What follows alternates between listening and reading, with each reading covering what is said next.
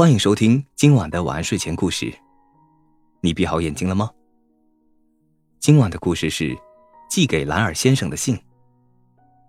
清晨，邮递员蹦蹦兔来到山鼠兰尔的家里。请问您是兰尔先生吗？我是。你有什么事吗？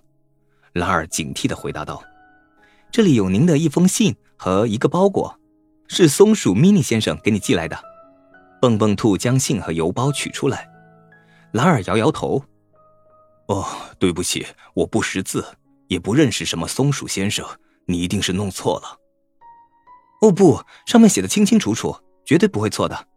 这样好不好？我来念信，相信你很快就会想起来的。”蹦蹦兔打开信，念道：“敬爱的兰尔先生，您好，不知道您是否还记得我？去年冬天下了好大的雪，我有事路过紫雾森林，生病了，晕倒在您家门口，是您救了我。虽然您很少说话，也很少露出笑容，但我却看到你金子般的心。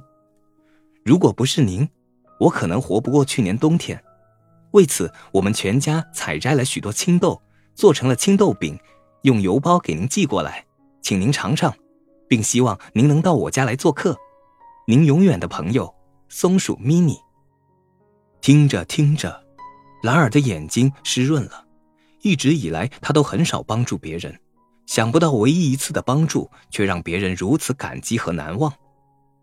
蹦蹦兔，多谢你为我送信，你可以帮我写一封回信吗？兰尔擦着泪水说。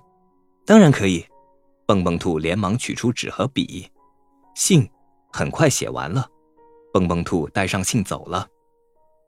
有朋友的感觉真好啊！以后我也要帮助更多的人，这样我就有更多的朋友了。想到这里，兰尔不禁开心的笑了。这个故事告诉我们，帮助别人需要忘掉，被别人帮助需要牢记于心。好了，今晚的故事就讲到这里。我是大吉，一个普通话说的还不错的广东人。晚安，好梦。